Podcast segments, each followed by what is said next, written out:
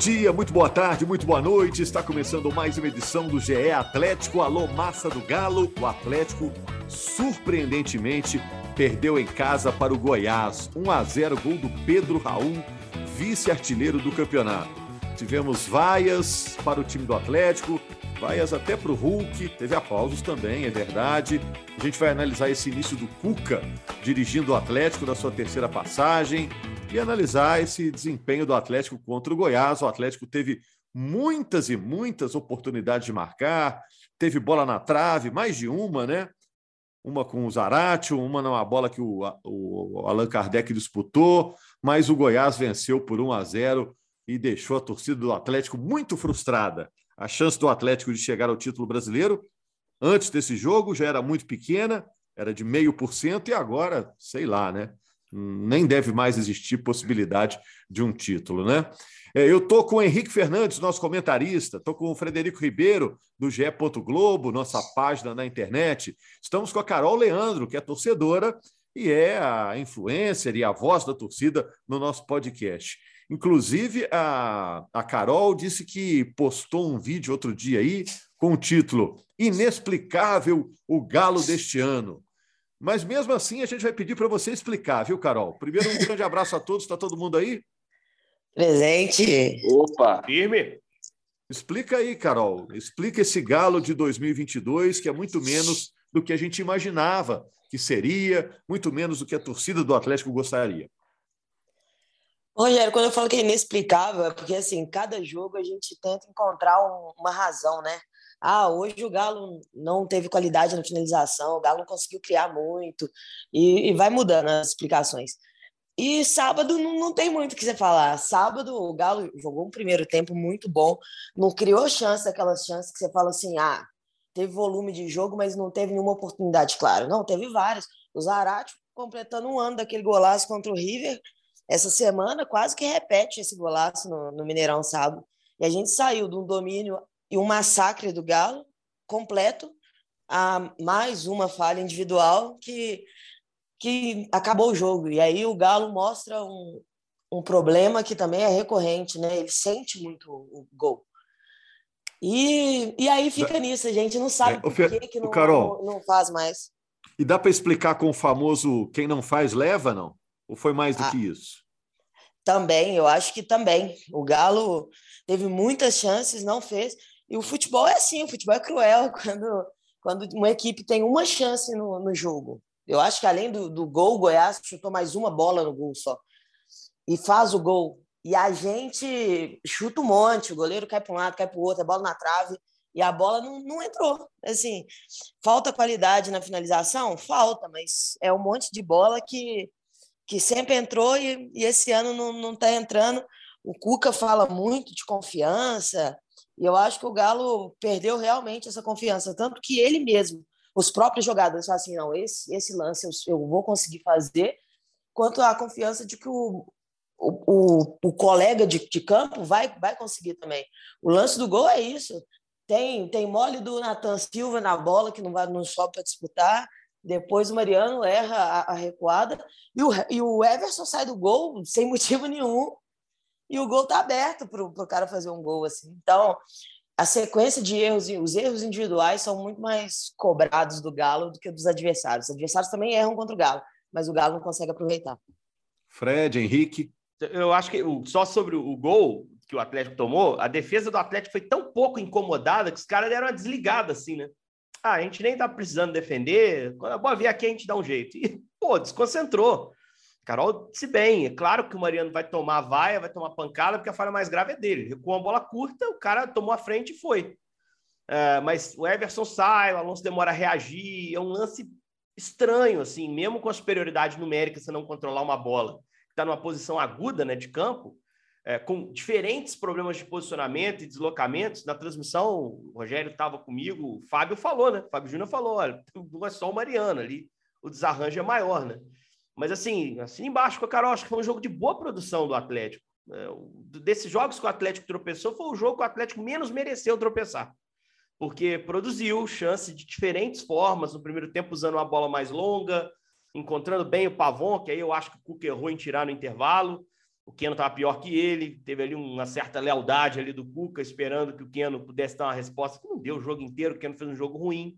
É, o time teve no segundo tempo, com entrada do Allan Kardec, volume, presença um pouco maior dentro da área. Teve chance clara com Zarate, com o cara tirando em cima da linha. É, Tadeu fazendo defesa importante, logo no início, na cabeçada do próprio Keno, no, no primeiro lance de perigo. Então, assim, produção teve. Faltou colocar a bola lá dentro. E aí o Cuca, na coletiva, levou para a questão da confiança, que eu acho que faz algum sentido também, né? O Atlético é um time que tem, nos últimos meses, desde antes um pouquinho da saída do Turco, é, aquele jogo do Flamengo, para mim, é o jogo da virada, o jogo do, do Maracanã. É, o time tem sofrido com oscilações e com dificuldade para firmar o seu, seu modelo e concluir bem as jogadas. E isso se mostrou mais uma vez nesse jogo do, do, do Mineirão. Eu acho que o, o Cuca também está tentando tatear e encontrar um novo caminho. Por exemplo, ele tira o Jair, ele entra com o Nacho, ele prepara para um jogo que ele vai ter posse, vai ter produção, né? Mas o time não responde do ponto de vista, principalmente de encaixe de meio campo, como ele queria. O Nacho, que tinha entrado bem em Curitiba, não responde tecnicamente nesse jogo. Para mim, o Nacho não conseguiu agregar, apesar da produção do time, não passou por ele a produção, que era a grande aposta para aumentar esse volume. Mas é assim, o treinador está tentando. O que ele precisa, para mim, principalmente, é recuperar as principais peças. E, e, aí vai ser por sequência, aí vai ser por, em alguns momentos, tirar e, e, e dar um pouquinho de respiro. E, aí eu estou aqui criticando a, a, manutenção do Keno. Eu critico também uma forma de tirar o Hulk num jogo como, como esse jogo. É, o Henrique, é o mesmo tá problema tá tentando, do jogo de Curitiba. Você disse que ele está tentando, e aí eu ponho também o Fred na conversa e a Carol. O que ele ainda não tentou ainda foi o Allan Kardec como titular, que era algo Total, que se claro. esperava até nesse sábado, né? É, até pelo não... tipo de jogo, né? O Goiás ia ficar recuado, né? Não, e, e é o é para mim o melhor caminho para tentar trazer o Hulk de volta. É voltar a ter a referência ao lado dele. A primeira pessoa a falar aqui nos nossos podcasts sobre isso foi a Carol que ela falou sobre ah, o Diego te dá a possibilidade de dar ao Hulk mais liberdade para explorar o campo e prender um zagueiro adversário, gerar um espaço para ele. É, na época que a gente falava do Diego Costa, da falta tática que ele fazia, mais do que técnica, porque tecnicamente ele realmente não foi o centroavante que se esperava. E, e, o Atlético tem um cara em boa forma técnica, né, que é o Kardec, para jogar ao lado do Hulk, não sei se fisicamente tem condições, e que poderia ter sido colocado antes ele foi colocado no jogo e o Hulk foi para outro posicionamento de ponta direita. Né? Quando ali era o momento ideal para mim de abrir Zarate, como ele sempre fez no time do ano passado, para ser esse cara de amplitude ali e colocar o Hulk pertinho do Kardec, circulando por dentro. Mas aí a presença do Nath atrapalha muitas vezes, Rogério. Porque é um jogador que trabalha em, naquela faixa central. E aí, aquela altura do Kardec, entra Pedrinho, que é um cara que joga ali também, que são caras que não tinham no ano passado. Ano passado fixava dois volantes, com movimento de infiltração do Jair, eventualmente, o Alan fixo, mais preso. E ali aquele setor da entrada da área era do Hulk. Com o Nath, com o Pedrinho, ali já está meio que ocupado. Então o Cuca receia um pouco de deixar o Hulk ali por dentro com o atacante.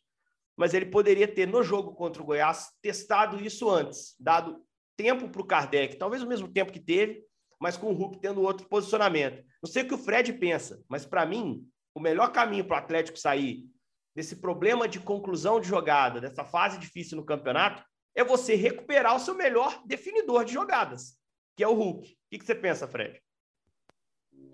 Pois é, meu, meus amigos. Só para responder aí o Rogério, a chance do Atlético ser campeão é de 0,25%. Então, temos Caiu uma quantia de esperança. Existe esperança ainda, ainda que o desempenho realmente a gente pode cravar aí que é 0%. É, eu acho que o Henrique fez uma análise muito, muito preciosa aí. Acredito até que o, que o Cuca errou na substituição. Não era o Pavão para ter saído. Acho que o Pavão estava agregando mais na construção ofensiva que o próprio Ken.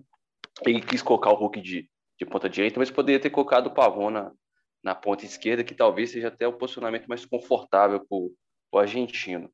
Agora, todo mundo sabe que o Hulk está numa fase terrível, né? E ele não consegue fazer conclusões de jogadas, ele tenta resolver muitas vezes sozinho e se atrapalha. São lances que a gente não estava acostumado a ver, o que culminou, na minha opinião, até em justas vaias né, na substituição. A torcida, uma parte da torcida do Galo acabou vaiando o Hulk. E ele está precisando lidar com uma fase que ele não, vive, não vivenciou nem no começo dele, né? Porque o começo dele no Atlético foi de muita incógnita. Né? Ninguém sabia qual que era o Hulk que estava voltando no Brasil, qual era o posicionamento dele. E agora ele vai de uma fase muito boa, né, no fim do ano passado, início desse ano, e uma queda brusca assim de gols, assistências e não consegue dar sequência nas jogadas, mas eu acredito que o Cuca vai ter essa missão de recuperar os protagonistas. A gente viu o Arana abaixo, o próprio Alan abaixo, o Mariano que chegou a fazer partidas exuberantes, mas hoje, na minha opinião, até merece um banco de reservas, não tem jogado bem com e sem a bola, né? A gente tem essa diferença também. E o próprio Hulk, né? O Hulk está indo numa descida é, técnica, tática, é, física, eu acho difícil de analisar, mas é um jogador imprescindível que o Atlético ano passado conseguiu jogar para ele, criar chances de gols para ele ou oportunizar que ele fizesse as jogadas individuais. E você vê lances muito parecidos do ano passado com esse, que ele consegue vencer o um marcador na corrida, na arrancada e as finalizações em 2021 entravam esse ano não entra. Tem questão de é. confiança, de, de fase mental do, do time, com certeza, que é, também é uma parte que o Cuca vai ter que, vai ter que melhorar, mas acho que passa realmente por o Hulk voltar a acertar os gols. Deixa eu é, matar uma curiosidade aqui. A Carol estava lá no, no Mineirão, Carol, no, no jogo, não? Tava, tava, tava no Mineirão e, sábado. E, e, aí me fala aqui, é, teve uma mistura de vaias e aplausos quando o, Hulk saiu, né? Teve mais vaia, teve mais aplauso. A vaia foi pela substituição, a vaia foi para o Hulk. Me relata aí o que, que você viu para a gente entender. A primeira sensação que eu tive, Rogério, estava vaiando a substituição. Só que aí eu vi, eu, eu vi vários atleticanos tipo assim, falando coisas mesmo, eu entendi que era era era para o Hulk e a reação dos que não concordavam foi aplaudir. O Hulk não ia sair de campo aplaudido, assim, ovacionado, mas os que aplaudiram, que foi o meu caso, né? Foi uma reação às vaias, de tipo, não, vai, gente, vaiar o Hulk não, pô. E aí a, a, os aplausos foram como uma resposta às vaias. E eu acho que o que o Fred falou tem para mim tem muito sentido. Ano passado, quando a, o Hulk não estava numa boa fase, a gente ainda não confiava nele. Era, era mais um jogador que fez carreira na Europa, estava voltando para o Brasil. Esse ano, eu acho que a, a chateação da torcida é pela expectativa que a gente gerou sobre o Hulk depois do ano passado. E aí tem a parte que fica chateada e vai, e tem a parte que vai lembrar do que ele já representa para a gente na história, que história não se apaga. E, e não, ele não, a gente vai, a gente vai aplaudir para ser essa, essa resposta. Mas foi muito meio a meio mesmo. Uhum, o Mineirão foi, foi como se fosse partido na metade, uma parte começou a vaiar, outra parte reagiu com aplausos. Até porque, né, cara, eu acho que todo mundo concordou que o, Cuca, que o Hulk mereceu ser substituído, né? Você pode discutir quem entrou no lugar, no tempo do jogo, mas que ele mereceu ser substituído. Acho eu não, hein? Mineirão.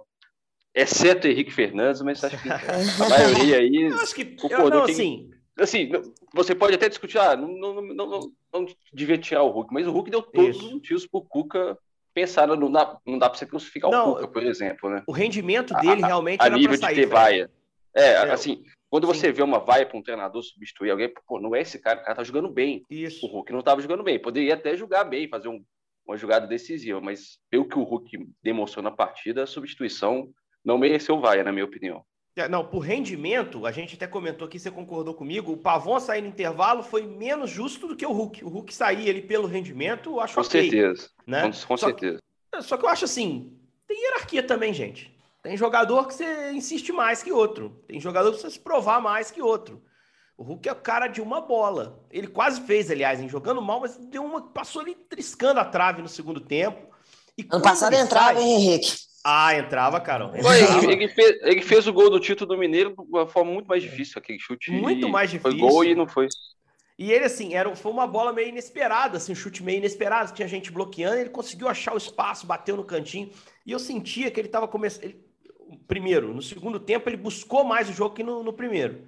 Primeiro, ele ficou mais preso, com mais dificuldade, mesmo com volume. Você vê o Atlético criou volume o Hulk teve pouca chance.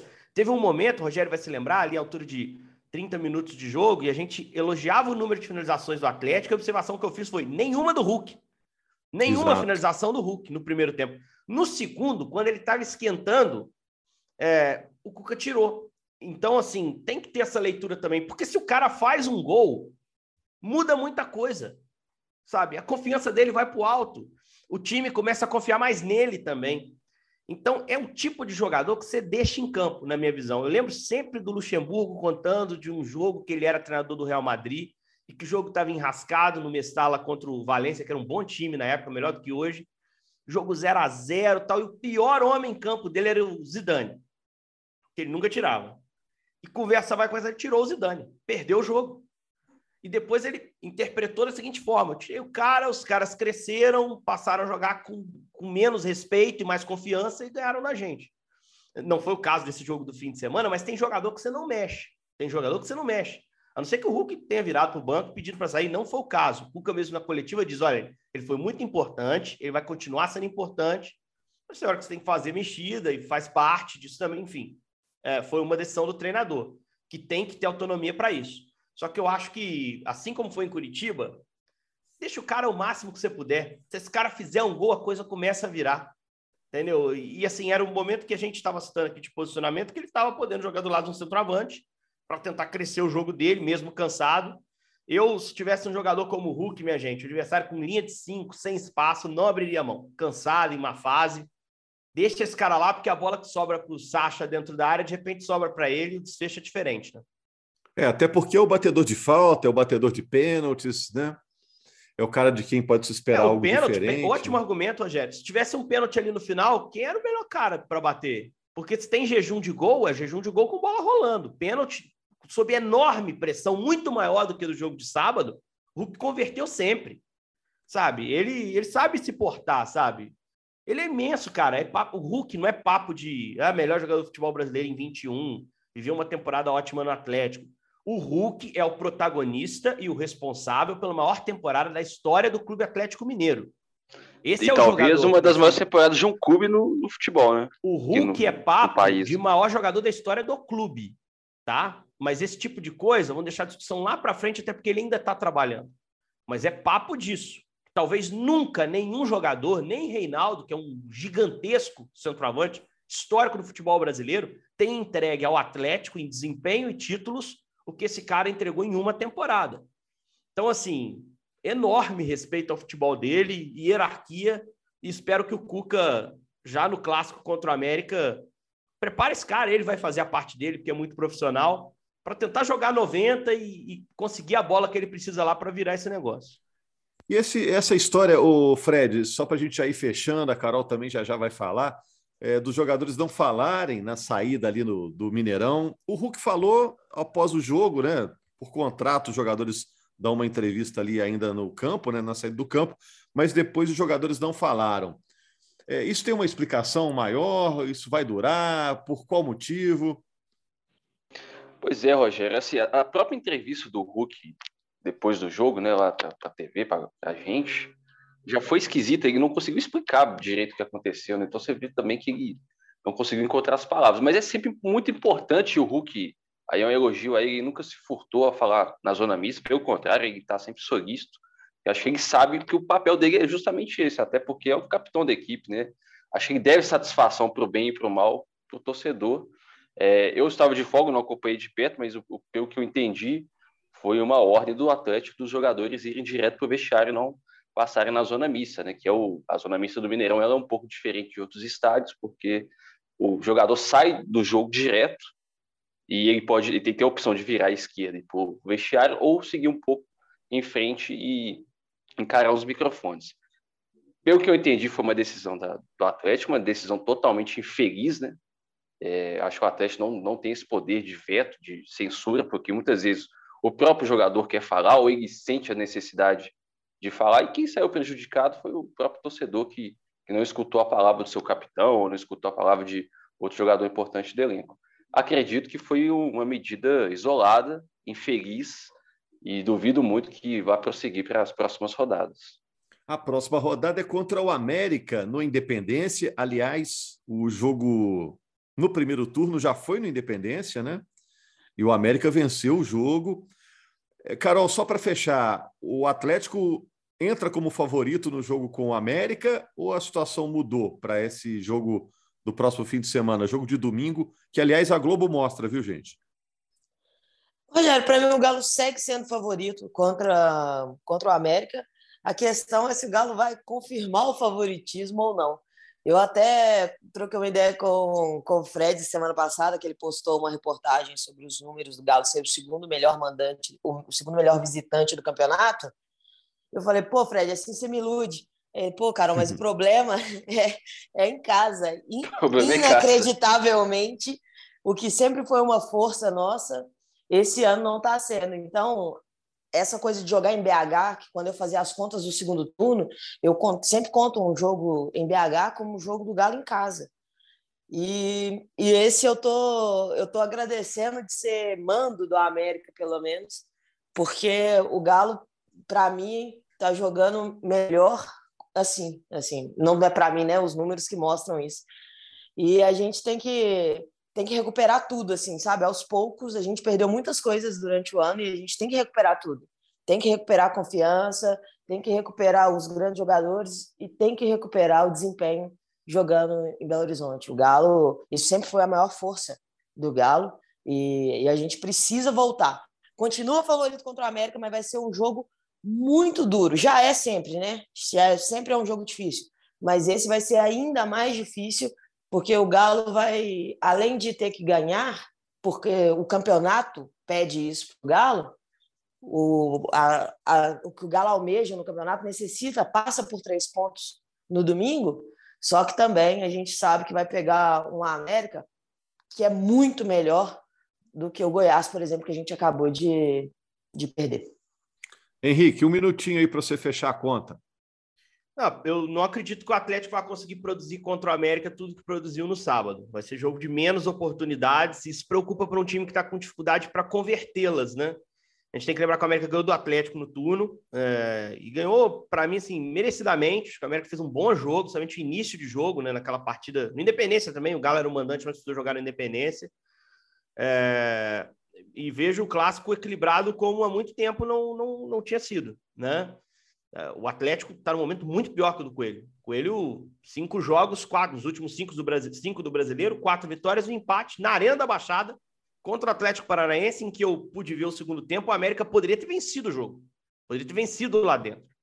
Então, e assim, poupando os jogadores, né? Porque o América tinha jogado Copa do Brasil, o Mancini precisou rodar um pouco, trocou o lado de campo todo. O lado esquerdo e direito, pontas e laterais eram reservas. É, então é um time muito competitivo. O Atlético vai encarar um jogo muito mais embaçado do que foi contra o Goiás. Mas, por outro lado, é um América que vai jogar um pouco mais que o Goiás.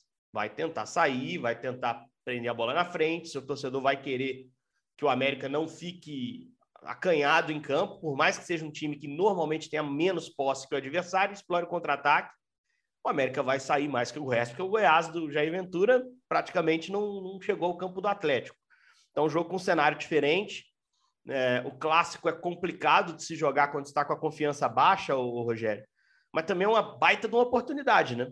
É, sei que não é o clássico mais pesado, o Atleticano tem muito mais desejo de ganhar do Cruzeiro, mas assim, de repente é a possibilidade que o Atlético tem de entregar um resultado bacana para sua torcida, que vai estar tá também no Independência, para tentar começar a virar essa história. Mas é, repito o que eu falei, há muito tempo o clássico não chega tão equilibrado pelo momento dos dois times, nem tanto pelos elencos. Do Atlético é muito melhor, e talvez aí esteja a ideia de favoritismo que a Carol tem, e não é injusta, não. O material humano do Atlético é melhor, mas o trabalho do América hoje é melhor e o América joga mais confiante. Vamos ver o que vai acontecer no domingo. Vamos aguardar e a gente vai repercutir esse resultado, é claro, no GE Atlético na próxima segunda-feira. Combinado? Grande abraço, obrigado, amigos. Obrigado à Massa do Galo pela audiência em mais um podcast. Segue sendo sucesso de audiência, sucesso de downloads, o GE Atlético. Grande abraço, amigos.